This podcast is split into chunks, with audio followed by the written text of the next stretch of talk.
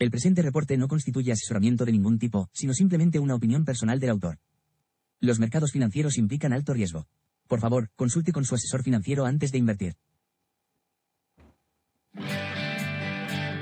Muy buenos días, Money Talks, nuevo programa de hoy 16 de agosto, repasando actualidad internacional, actualidad financiera, actualidad de mercados, economía, todo. Traigo datos, traigo comentarios, pero lo primero que nada es saludaros. ¿Cómo estáis? Muy buenos días. Ya va el mouse lento del ordenador, ya noto que empieza, es activarlo, empezar a transmitir y se empieza a ralentizar todo. Eh, pero bueno, es la caña que le he metido al equipo. Mm, cuando empecé todo esto iba más ligero, pero ahora el portátil pues empieza a sufrir ya el, el hecho de estar metiéndole tanta historia, porque le metí nuevas aplicaciones al software con el que transmito. En fin, no os voy a contar mi vida. Vamos a ver qué os cuento para hoy. Eh, lo primero vamos a cantar los precios de cotización de los futuros, tanto Europa como Estados Unidos. Después vamos a ver el calendario económico y luego ya pasamos a datos más concretos. Dos economías de la zona euro entran en recesión ya. Una de ellas es bastante importante, ahora veremos cuál. Em, datos de China, vamos a ver exactamente la situación de China porque se está, ayer lo publiqué a través de Twitter, eh, se está empezando a hablar de que parece cada vez más complicado soslayar la desaceleración económica de la segunda mayor economía del mundo. Por otro lado, y paradójicamente, leí esta mañana un artículo a través de Reuters que citaba a varios entrevistados donde decían que parece que las probabilidades de que haya una, una recesión, un parón duro en la economía estadounidense se van alejando, se van yendo en el horizonte, ¿vale? Eso es muy interesante. Vamos a leer exactamente eh, en qué se basan y qué datos tienen, ¿vale? ¿Qué más te voy a contar? Por último, te voy a contar de postre, por supuesto no podría faltar, algo impactante en el terreno político, geoestratégico, eh, internacional. ¿Cuál?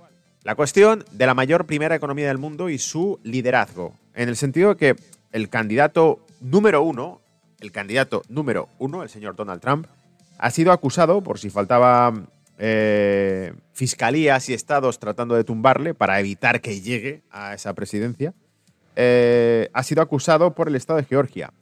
Pero esta vez ha sido acusado de, lo tengo por aquí, ¿vale? 41 cargos creo que es. A ver, ¿dónde estás? 41 cargos, ¿dónde te tengo?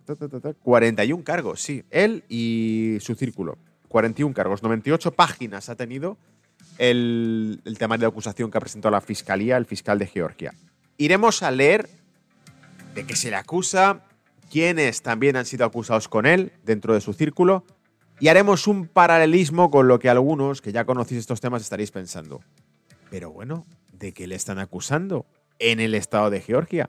Si alguien parecido a él, en una situación como la de él, en 2016 pataleó, acusó de conspiración, de ser ilegítimas las elecciones y esa acusación, lejos de ser llamada, como hicieron los medios con él, que se tiraron como llenas al león, ¿no? De tratar de destruirle.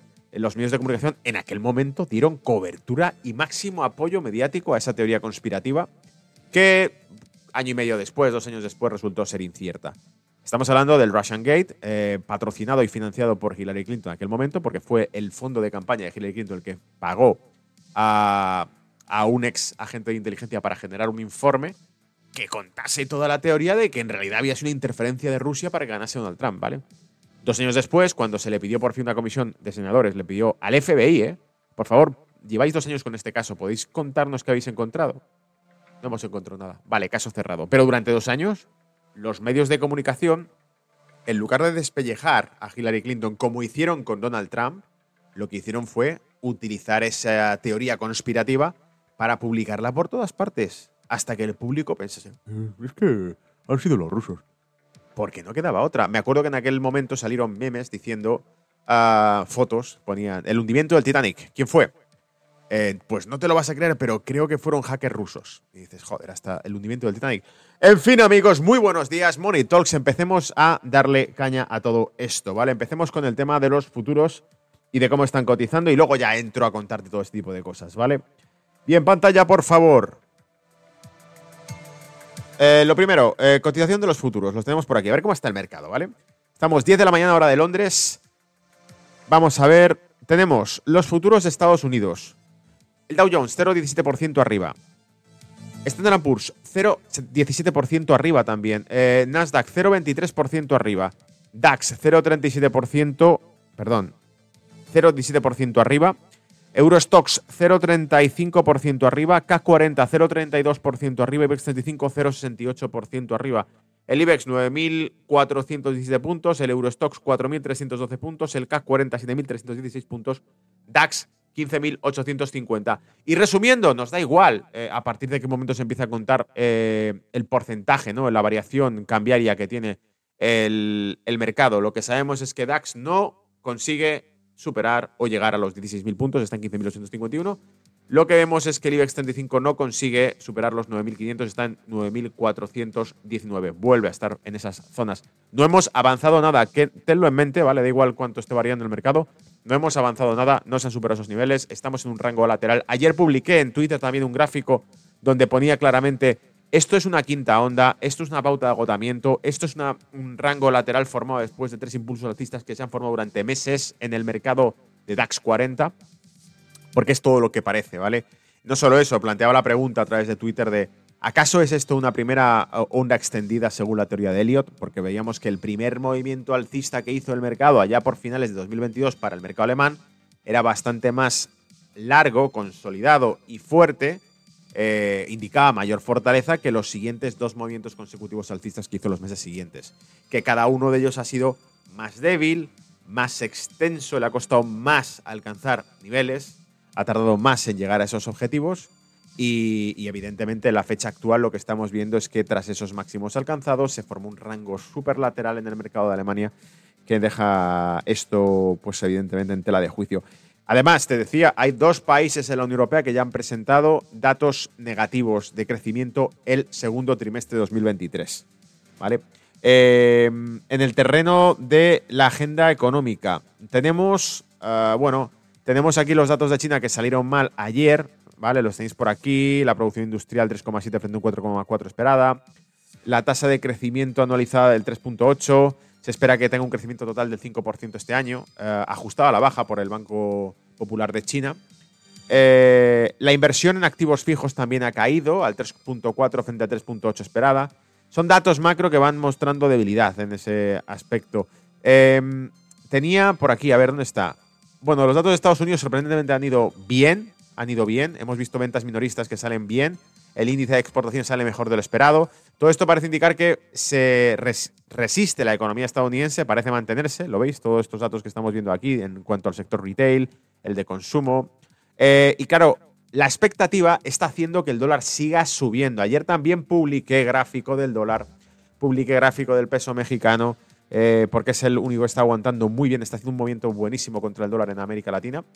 Em, y publiqué todos esos datos porque dije, eh, ha resucitado el dólar, porque el escenario actual que estamos viendo es una Europa que no levanta cabeza y una, Estados Unidos que parece alejarse de lo que era casi evidente, que era una recesión, parece alejarse de ella a costa de qué? Del cordero degollado, es decir, lo que, lo que he dicho en Negocios TV, del sacrificio de la economía europea. La economía europea está generando negocio a la economía americana a costa de reducir, por supuesto, sus márgenes de beneficio y hundir la industria. No porque lo diga yo, sino porque los propios CEOs de compañías gigantescas alemanas ya lo están diciendo. Yo cité uno de ellos. Han salido otros tantos a decir lo mismo. El gobierno actual de coalición de Alemania está hundiendo la industria alemana. ¿Vale? Eso ya lo han dicho los, eh, los más altos cargos de compañías multinacionales alemanas en Alemania.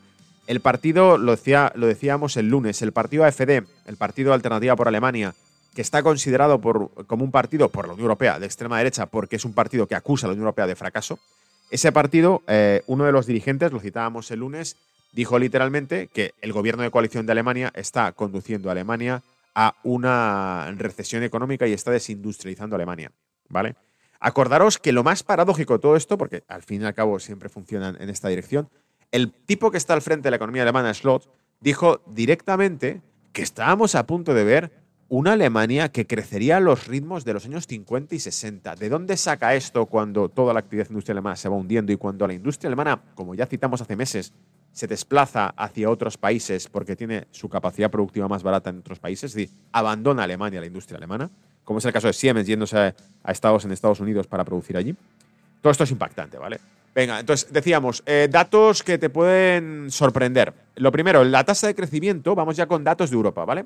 La tasa de crecimiento de Países Bajos, de Holanda, ha salido 0,30% en negativo el segundo trimestre de 2023. Ahí lo tienes, un 0,30% abajo.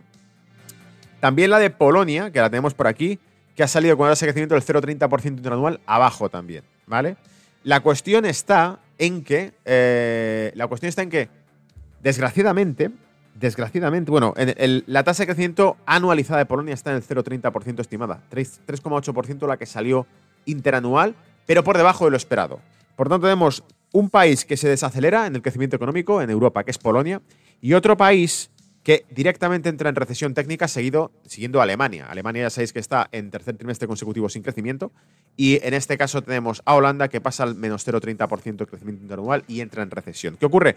Que Holanda es la quinta mayor economía de la zona euro. Si nos ponemos a contar, después de Alemania, después de Francia, después de Italia, después de España, viene Holanda. Pero es que después de Holanda te viene ta, ta, ta, la siguiente, que es Polonia. Entonces tenemos la primera economía en recesión. La segunda economía, que es Francia, con un crecimiento bastante pobre. La tercera economía, que es Italia, con un crecimiento interanual negativo. La cuarta economía, que es España, con un crecimiento interanual del 0,40% y eh, veremos a ver qué pasa con España, ¿vale? Eh, la quinta economía, que es Holanda, con una tasa de crecimiento del menos 0,30% interanual, entrando en recesión ya oficialmente.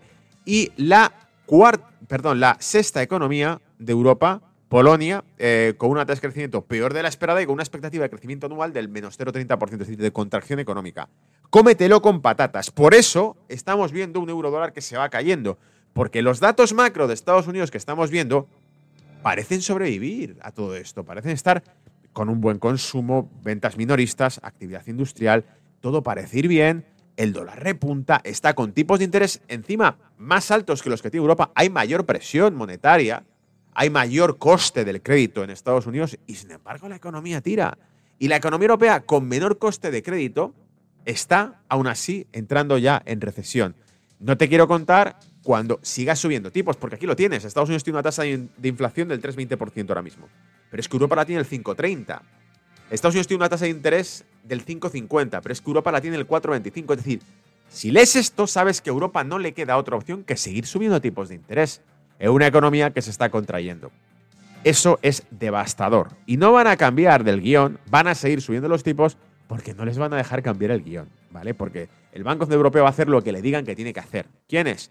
sus jefes, que probablemente estén en, Estados Unidos sentados, iba a decir en Washington, no, en Washington está la administración, en la Reserva Federal, ¿vale? En el cártel bancario de Estados Unidos, el cártel privado fundado en 1914, una historia muy oscura, que, por cierto, en el canal de Brújula Mercado la encontrarás en la sección de secretos de trader. Contamos la historia oculta de la Reserva Federal con, con una bibliografía que saqué en aquel momento de cosas que fui leyendo súper interesantes, ¿vale?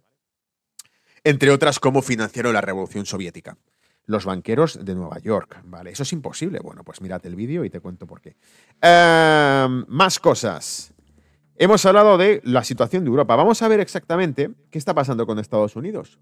Porque exactamente esos datos que citábamos que han ido saliendo bien, ¿no? Decíamos, hace un año la acumulación de deuda pública de Estados Unidos era altísima. Porque hace un año se daba por hecho que una recesión económica en Estados Unidos iba a ocurrir. De hecho, la propia Reserva Federal citamos en este programa, en Money Talks, os conté, os traje citas explícitas textuales de miembros de la Reserva Federal, distintos presidentes de los diferentes bancos de la Reserva Federal, diciendo, bueno, preveemos que probablemente para el Q4, para el cuarto trimestre, para final de año 2023, ya sea obvia la recesión, ya haya datos que presenten recesión.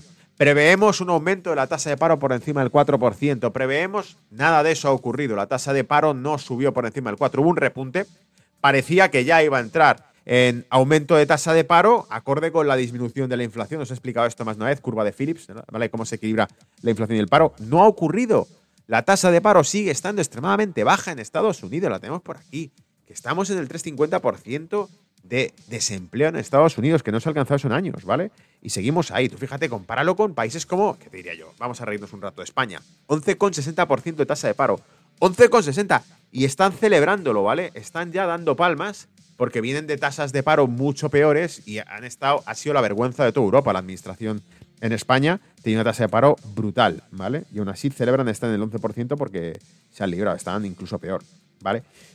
Entonces, con todo esto, esa recesión que se esperaba en Estados Unidos no llega. No solo no llega, sino que em, se considera que incluso está reforzándose la economía estadounidense, que sigue manteniéndose bien. Porque claro, aquí la cuestión está en que si con tasas de interés del 5,50 todavía no hay datos que muestren que la economía americana se resiente, sino que, hostia, esto aguanta bien, aguanta el ritmo, le estamos metiendo mucha presión y la economía americana sigue tirando. Ah, estupendo, estupendo.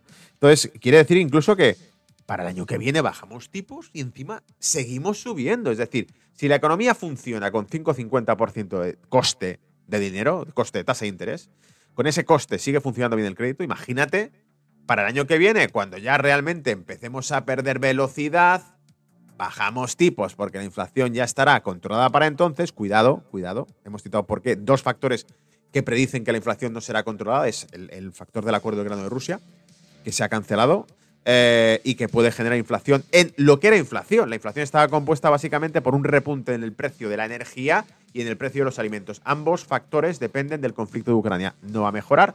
decíamos, eh, antes de irme de vacaciones, decíamos que habían puesto a Nuland, a la persona más belicista y más, más, eh, más agresiva con Rusia, habían puesto al frente de la Secretaría de Estado de Defensa de Estados Unidos, ¿vale?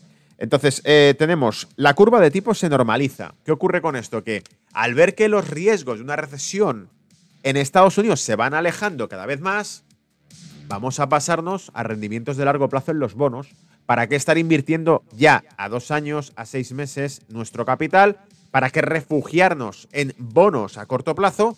Dejemos el dinero, pasemos parte del dinero al largo plazo y el resto pasémoslo a otros activos porque parece que los riesgos disminuyen.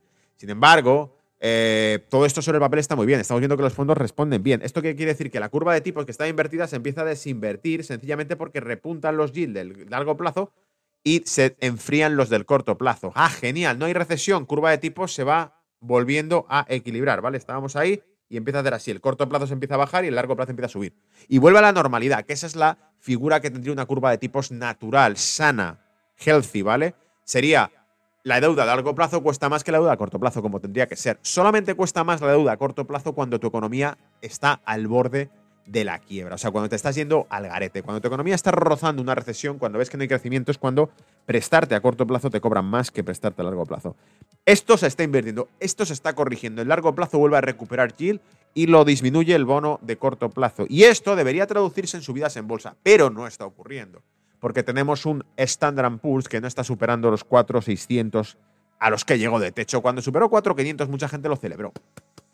Bravo, bravo. ¿Por qué? Porque decían, no ha llegado a 4,500 desde creo que era mediados de 2022, tal, tal, tal, tal. Vale, todo esto hemos vuelto a recuperarnos. Pero dije, aquí el, el peso gordo está en 9,600. ¿Por qué? Porque casi todos los niveles previos estaban por 9,600. Y efectivamente no superó. Estuvo por encima de 9,600 unos cuantos puntos y cerró por debajo, ¿vale? Ahí tenemos una barrera clara. Quedan más cosas. Probabilidades. Aquí dicen, las probabilidades de que se mantengan los tipos elevados son más altas de que haya recortes de tipos.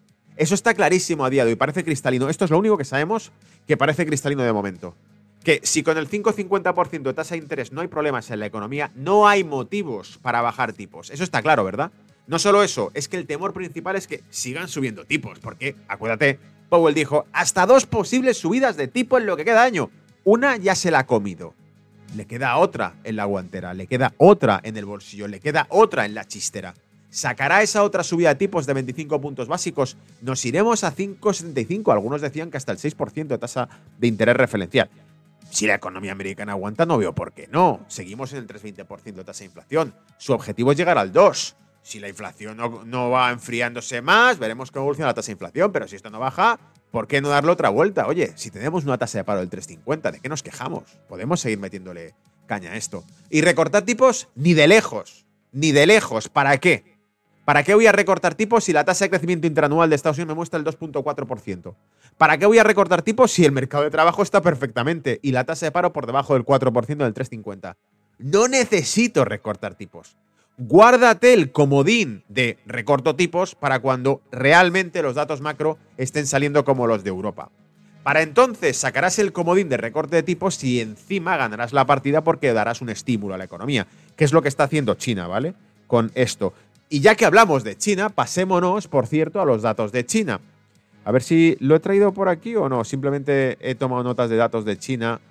Aquí está. En el artículo Reuters de How Much Worse Can China's Economy Slow Down Get? ¿Cuánto peor puede la desaceleración económica de China alcanzar? ¿Vale? Aquí está el artículo de Reuters. Eh, en este artículo te decían, ha sufrido en la historia reciente dos sustos en los que se asumió que entraba en recesión China. Uno fue en 2008-2009, el otro fue en 2015. Acordaos, el más reciente fue en 2015, que fue blindada, literalmente blindado el mercado de capitales de China. Crearon muchísima regulación que fue. Para 2016 estaba activado un control de capitales brutal en China que impedía fuga de capitales. Porque el principal miedo que tenía China es en cuanto esto muestre que se desacelera, la cantidad de inversión que tiene extranjera China es altísima. Es el país probablemente con mayor inversión extranjera en cuanto a casi toda la industria se desplaza a China. ¿vale? Ahora sabemos que hay mucho puesto en, India, en Vietnam, en otras alternativas, pero de momento China es la que se ha canalizado casi toda la inversión en los últimos años, ha ido para China, inversión de capital principalmente occidental norteamericano, ¿vale? Entonces, si hay una señal de que esto ya no funciona, ya, ya no tira, el negocio ya no va bien, saco el dinero. Entonces, lo que tenía que hacer China era activar controles de capitales para evadir esa, esa, salida de dinero y permitir que el que invierta en China no pueda moverlo fácilmente. Lo cual, además, hace que muchos se piensen en la inversión en China por ese eh, control de capitales, precisamente, ¿vale? Sortearon eh, aquellas crisis con un incremento de la inversión que fue principalmente destinado a infraestructuras y al sector inmobiliario. ¿Os acordáis de las ciudades fantasma? Ciudades construidas en China que estaban plagadas, ¿vale? De edificios, macrociudades, pero completamente vacías, llamadas ciudades fantasma porque estaban vacías. Es decir, inflaron el sector inmobiliario. Con eso crearon crecimiento económico, crearon empleo, etcétera, etcétera. Pero sobreendeudaron, apalancaron un sector que no tenía de momento esa demanda. Por eso lo de las ciudades vacías, ¿vale? Eh, ahora, ¿qué les queda? Evidentemente, el sector inmobiliario tratan de apuntalarlo. Acordaros que hemos leído aquí en Money Talks las medidas del Banco Popular de China, donde decían, precisamente, por ejemplo, pedían a los bancos en China que facilitasen eh, flexibilidades en el crédito al sector inmobiliario. Es decir, tú tienes una deuda con, las entidades financieras, eres una constructora, bueno, tranquilo ¿A cuánto era? A dos años. Vence cuando? Eh, dentro de seis meses. Bueno, tranquilo, vamos a extenderla a cinco años y vamos, que, vamos viendo qué tal, ¿vale? No te preocupes. Es decir, van dándole mayor flexibilidad y comodidad al sector inmobiliario, que es el que más inflado está. Y aún así, hay lo que algunos han llamado, negocios tuve lo comentaba el otro día José, decía, es, es casi como una demolición controlada lo que están llevando, porque el sector inmobiliario se va paralizando, pero ellos van dando estímulo para ir equilibrando un poco la balanza. Dice, ahora solo le queda una bala en este artículo lo comentaban, eh, solo le queda una bala a la economía china, que es cuál, la que están centrando ahora. Si en el pasado, en esos eh, conatos de recesión económica en China, se buscó meter dinero en infraestructuras, construcción, sector inmobiliario, poner una China increíble, ahora esa parte ya está hecha. Ahora lo único que les queda es vamos a probar con reactivar el consumo interno.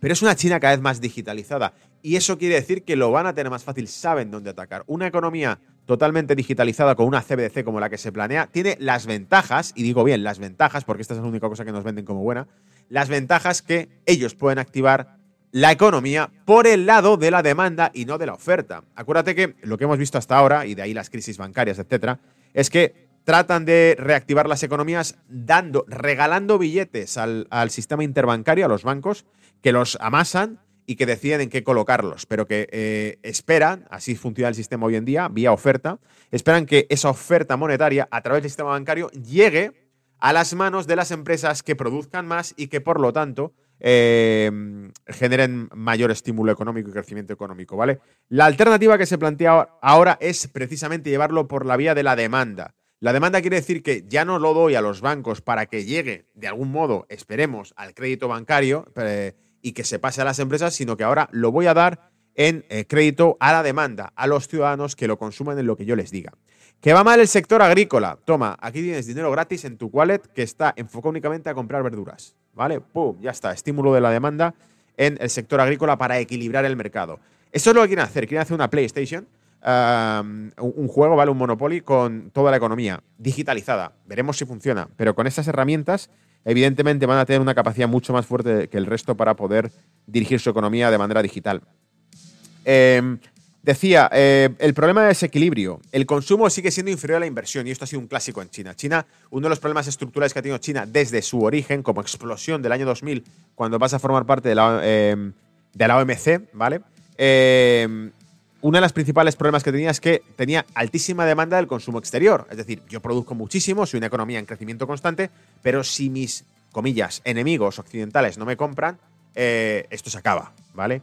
Por eso China sabe que reforzando su consumo elimina su alta dependencia. Por eso el Road Belt Initiative lo que busca son acuerdos de libre comercio para que los países que entren en el Road Belt Initiative puedan consumir productos chinos sin fronteras, sin barreras y sin nada. Es decir, que ellos puedan dar salida a su producción sin depender de quién, de Estados Unidos. Porque saben que Estados Unidos le tiene el punto de mira. Saben que Estados Unidos va a hacer lo posible para frenar a China.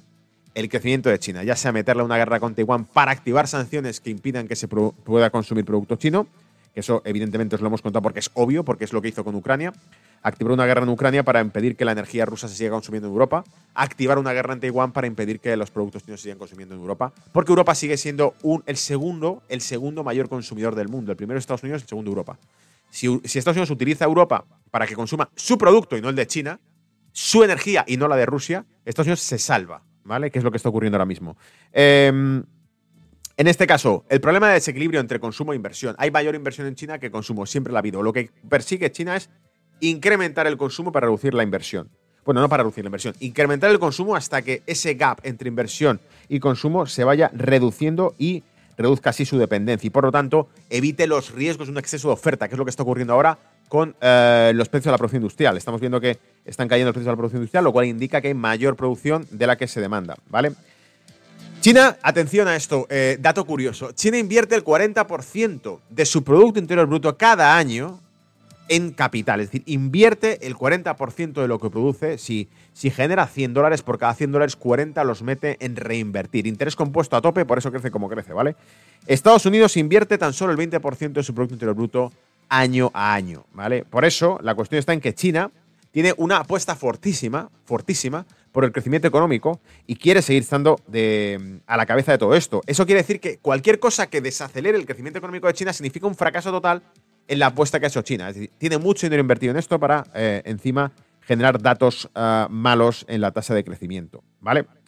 Creo que esto es el repaso completo de todo lo que se refiere a la economía global hoy 16 de agosto, que ya es porque hemos visto Europa, hemos visto Estados Unidos y hemos visto China, que es lo importante en ese bloque, porque es ahí donde está la guerra. La guerra ahora mismo económica está entre el bloque Estados Unidos-Europa frente al bloque de China, ¿vale?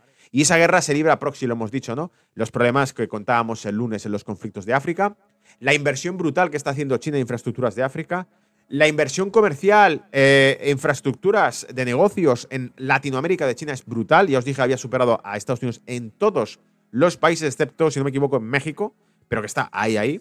en el resto ya, a día de hoy, ha superado en toda América Latina como principal inversor. Vamos a pasar, vamos a pasar ya al tema estrella, ¿vale? Lo tengo por aquí. Es decir, los cargos contra el señor Donald Trump, la Fiscalía de Georgia, el fiscal Fanny Willis, ¿vale? Muy funny. El fiscal Fanny Willis ha presentado 41 cargos atención, criminales. Es decir, cargos criminales implican que se enfrenta ya a penas de prisión. Ah, leí por ahí, en, un Twitter, eh, leí algo así como incluso eh, pena capital, algo así, ¿no? Eh, ah, esto no lo he verificado, porque el artículo que ha publicado aquí Reactives te dice que son 98 páginas que ha presentado el fiscal de cargos contra Donald Trump, 41 cargos, no solamente contra él, sino contra su círculo. Por ejemplo, uno de los que está acusado es su abogado Giuliani. ¿Os acordáis? Giuliani eh, se dejó la piel, estuvo súper activo tras las elecciones, apareció en todas partes diciendo que tenían pruebas de sobra para trincarlos, que les habían robado las elecciones, bla, bla, bla, bla, bla, bla, ¿vale? Eh, bueno, pues la Fiscalía de Georgia les acusa de, eh, literalmente, vamos a leer las palabras textuales, ¿vale? Yo tengo por aquí, se negaron a aceptar, tal, tal, tal, tal, tal, tal, ¿Dónde estás? Comillas, tenemos que buscar comillas por aquí. Aquí está. Vale, el indicto dice literalmente. Bueno, te lo voy a traducir por aquí.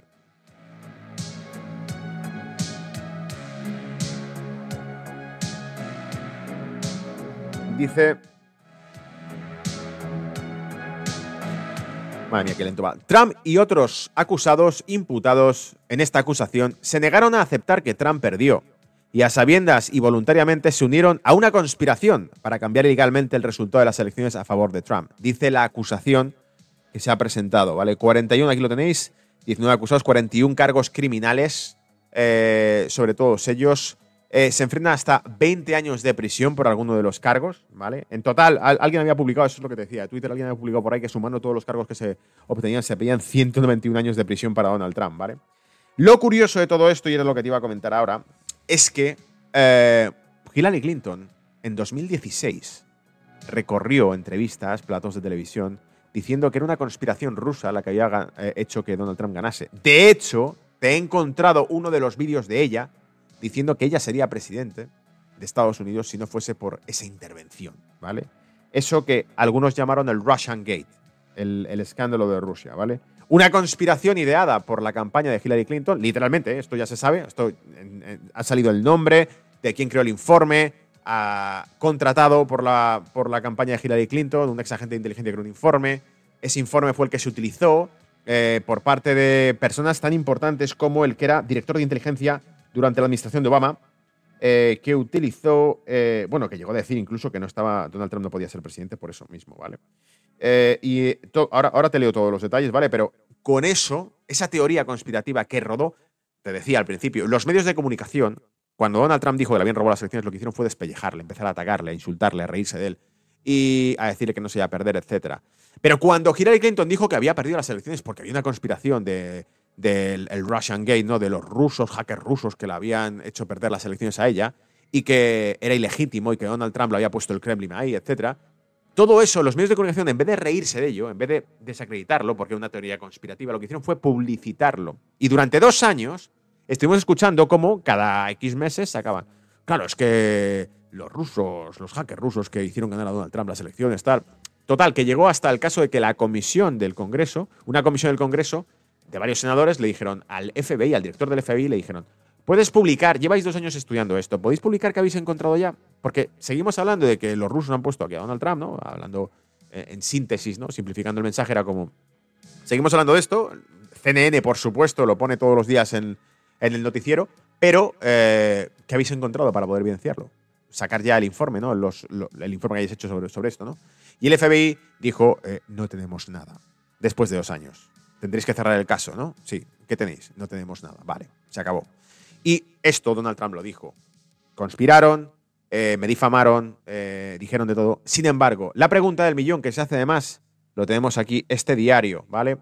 El Front Page Magazine en Estados Unidos es ¿por qué Hillary Clinton no ha sido acusada con los cargos que ha sido acusado Donald Trump? ¿Vale? La campaña de Clinton is actually guilty for electoral cup Trump was indicted for. ¿Vale? Dice, por lo que está, los cargos que se presentan contra Trump sería igual de culpable la campaña de Hillary Clinton. ¿Vale?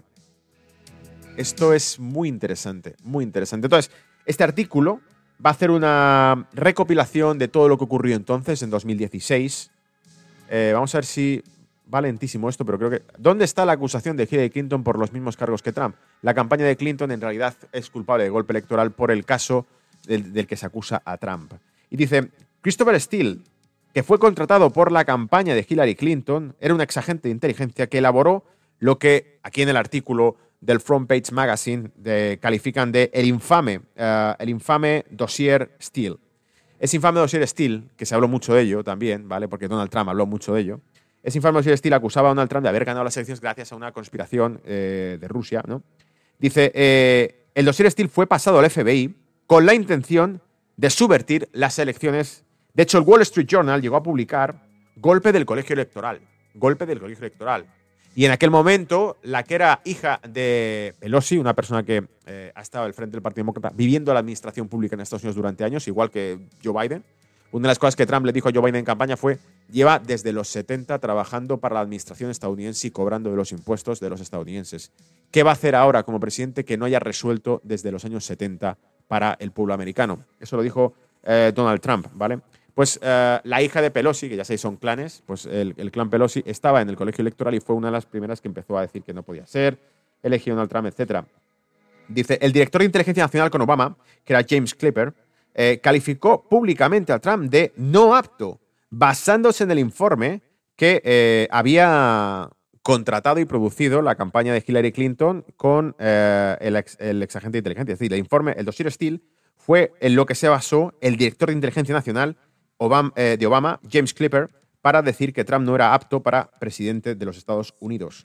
A mí me recuerda también lo que dijo Giuliani, lo que pasa es que Giuliani sí está siendo acusado. Giuliani, el abogado de Trump, dijo que Joe Biden no podía ser presidente, ¿os acordáis? Lo comentábamos ya. Joe Biden no puede ser presidente porque está comprometido, porque toda la información que ha salido de ese laptop del infierno, es decir, con ese ordenador que, han encontrado, con todos los vídeos, correos electrónicos y todo, aquí hay material de sobra para coaccionar a, Joe Biden. Por lo tanto, no puede ser presidente de Estados Unidos porque este material ya ha caído probablemente en manos de China o de Rusia. Y no puede ser presidente alguien que tiene tantísimos trapos sucios que ocultar, porque las, eh, posibilidades de que sea eh, blackmailing, que sea coaccionado, son altísimas, ¿no?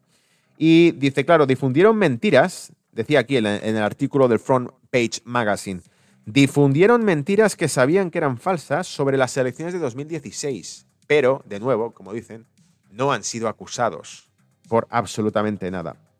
Eh, claro, esto recalca una de las principales respuestas que ha dado Donald Trump tras la acusación del Estado de Georgia, tras la acusación de la Fiscalía de Georgia ha dicho que evidentemente el fiscal eh, Fanny Wills eh, es, eh, está haciendo, los cargos que presenta contra él son una persecución política. Dice, son motivos políticos por los cuales me está acusando, no porque haya cometido actos criminales reales, sino simplemente porque quiere impedir que acabe siendo el presidente de Estados Unidos. Claro, ¿qué te va a decir Donald Trump? Donald Trump dice, esto es una persecución política, como en realidad parece que, que es en el sentido de que, y atento a esto, ¿vale? Lleva el Estado de Nueva York tiene un cargo contra él por el tema de la estrella porno, que se eh, resolverá en mayo de 2024. Hemos visto que ya se hizo la primera vista de juicio.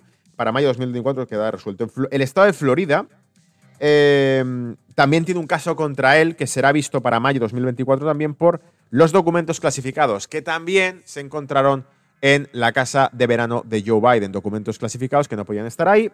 Ojo, la diferencia es que según los funcionarios del Departamento de, del IRS, la Agencia Tributaria Taxas, Taxativa de Estados Unidos, agentes de la Agencia Tributaria de Estados Unidos dicen que el Departamento de Justicia y el FBI avisaban a la familia Biden de que iba a ser investigada antes de que pudiesen ellos registrar la propiedad de la casa de verano de la familia Biden. Por lo tanto, de lo que encuentran ahí es lo que eh, eh, la familia quiere que encuentren o deja ahí para que encuentren, ¿vale? Imagínate lo que no. Eh, Washington, el estado de Washington también tiene una causa Em, contra Donald Trump por negar la victoria electoral.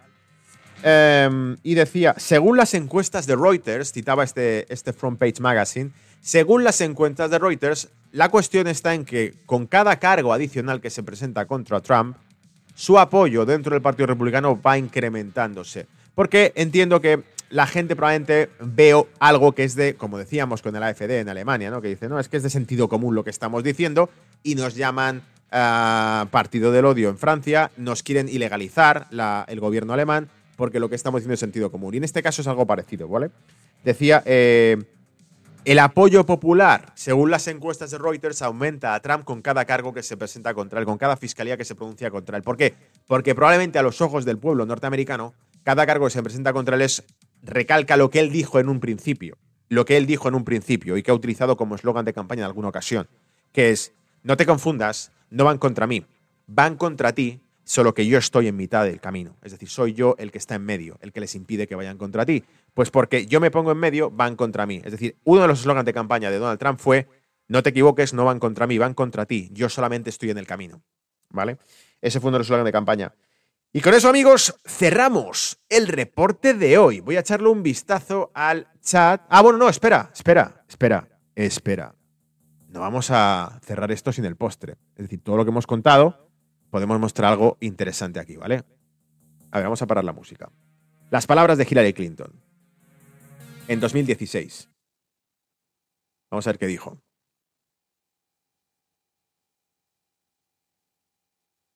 I take absolute personal responsibility. I was the candidate. I was the person uh, who was on the ballot.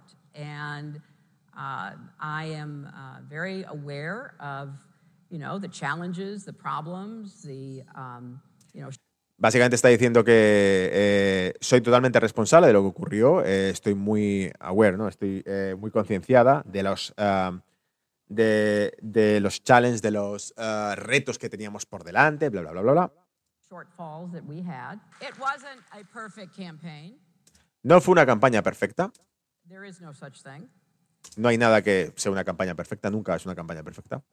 Um, But I was on the way to winning Pero estaba en camino de ganar las elecciones until the combination of Jim Comey's letter on October 28th and Russian WikiLeaks raised doubts in the minds of people who were hasta que la carta de Jim, eh, Jim y los- el escándalo de la Russian WikiLeaks, lo que después se llamó el Russian Gate, ¿no? Esos hackers rusos que robaron los correos de ella, donde por cierto eran cargos ilegales los que presentaban contra Hay muchísimo material sucio también ahí en esos correos, han salido por ahí de vez en cuando y dicen, ¿por qué esto no se investigó nunca?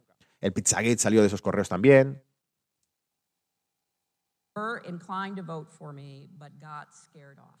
Dice, y cambió la opinión de voto de mucha gente que iba a votar por mí y se asustó. Y dice, si las elecciones hubiesen sido en eh, el 27 de octubre, yo sería vuestro presidente. Y esto es poco, o sea, hay otras declaraciones más fuertes todavía que ha hecho, pero bueno, esta es la que he encontrado así rápido, ¿vale? Ahí te la dejo. Eh, en fin, no puedo leer el chat porque se acaba de desconectar el chat. Qué raro esto. Bueno, amigos, me he quedado a ciegas con el chat, ¿vale? Los que me habéis escrito, que os he visto por ahí, os saludo.